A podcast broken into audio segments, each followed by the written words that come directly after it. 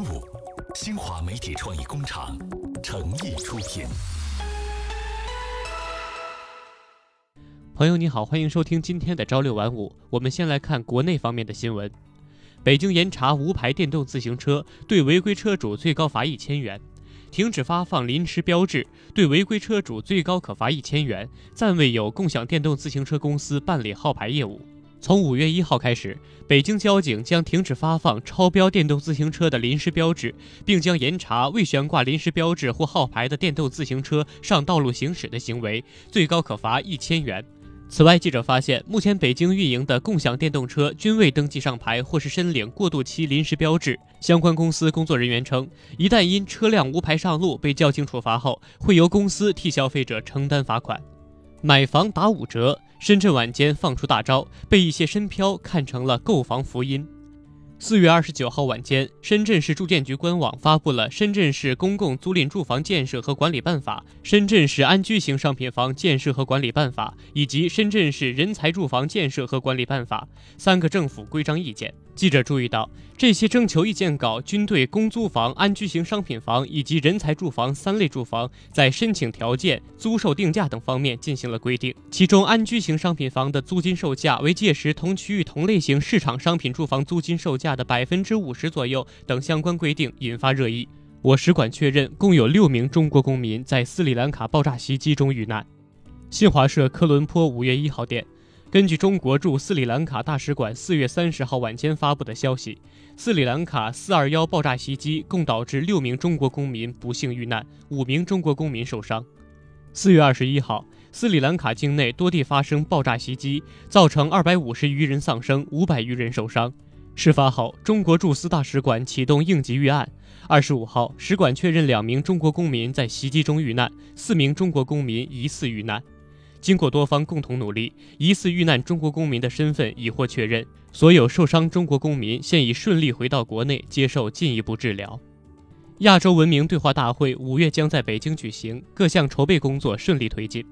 五月一号消息，据中国之声新闻和报纸摘要报道，亚洲文明对话大会五月将在北京举行，目前各项筹备工作顺利推进。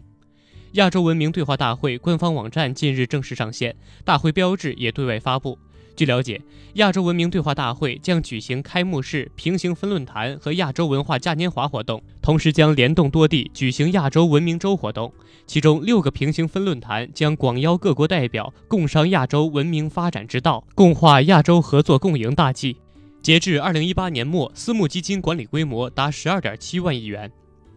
新华社北京五月一号电。中国基金业协会最新数据显示，截至二零一八年末，私募基金管理规模达十二点七万亿元，较二零一七年末增加一点二一万亿元，增长百分之十点五。二零一八年当年新登记私募基金管理人两千八百零二家，新备案私募基金两万两千五百零八只，备案基金规模一点四九万亿元。新三板已为挂牌公司提供超万次发行融资。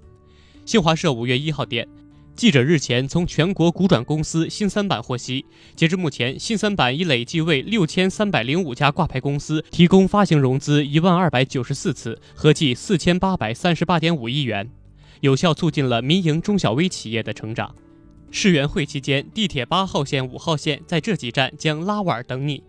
记者今天上午从北京地铁公司获悉，五月一号到五月四号五一节假日期间，地铁公司将密切关注客流变化情况，根据客流情况适时加开临时客车，缓解运营压力。朱辛庄站是世园会专一路的始发站，在地铁朱辛庄站站台和站厅张贴好的公交专一路指示牌，清晰地指明了出站前往公交站的方向。值得一提的是，在世园会举办期间，界博世园会专线的地铁八号线、五号线运营时间也将拉晚。四月二十九号到十月七号，八号线每天将现有末班车二十二点零五向后再延长三十分钟，运行区段为朱辛庄站到北土城站。四月二十九号到十月七号期间的双休日和节假日，五号线将在现有末班车二十二点四十八分后再延长运营时间二十分钟，运行区段为天通苑北站到和平西桥站。迎客流高峰，五月一号全国铁路预计发送旅客一千六百七十八万人次。记者从中国铁路总公司获悉，五一小长假第一天，全国铁路迎来客流高峰，预计发送旅客一千六百七十八万人次，加开旅客列车七百五十八列。假日期间，铁路部门积极采取多种措施，加大运力投入，科学安排运输，为旅客打造安全、有序、温馨旅途。铁路部门提醒广大旅客朋友，假日期间各大火车站客流较大，已通过互联网电话成功预订车票但尚未取票的旅客，请尽量提前取票，并携带车票及与票面信息一致的有效身份证件，提前到车站办理验票进站手续，以免耽误行程。海关截获山寨维密，八万多支口红与近两万瓶香水。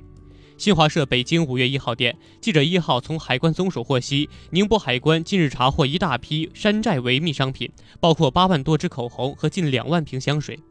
海关通报显示，这批侵犯维多利亚的秘密商标权的口红共计八点二万多支，为三十六色套装零售包装。从外观上看，该批口红的标志字样图案与正品十分相似，但从细节上观察，它们的色泽、质感和大牌美妆相去甚远。涉案香水共计六箱，一万八千八百一十六瓶。目前，这些货物已被海关依法扣留。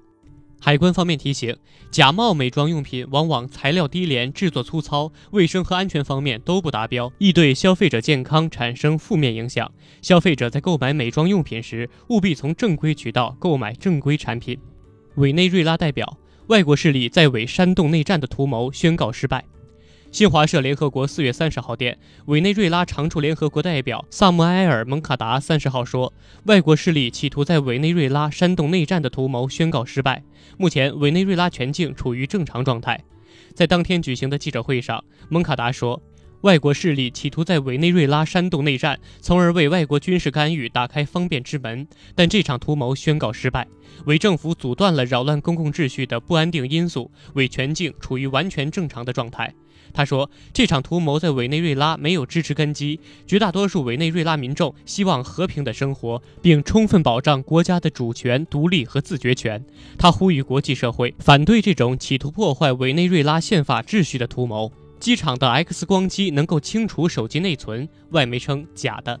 新媒称，在这个瞬息万变的世界，时刻了解科技的方方面面可能很困难，有些虚假信息在网上四处流传是无法避免的。比如网上流传的关于机场 X 光机能够清除手机内存的说法。据西班牙趣味月刊网站四月二十二号报道，机场用于安检扫描的 X 光既不会清除笔记本电脑的硬盘或智能手机的内存，也不会损坏其中储存的信息。X 射线会损坏老式电影胶卷里的图像，但对数字化信息没有影响，因此不必担心。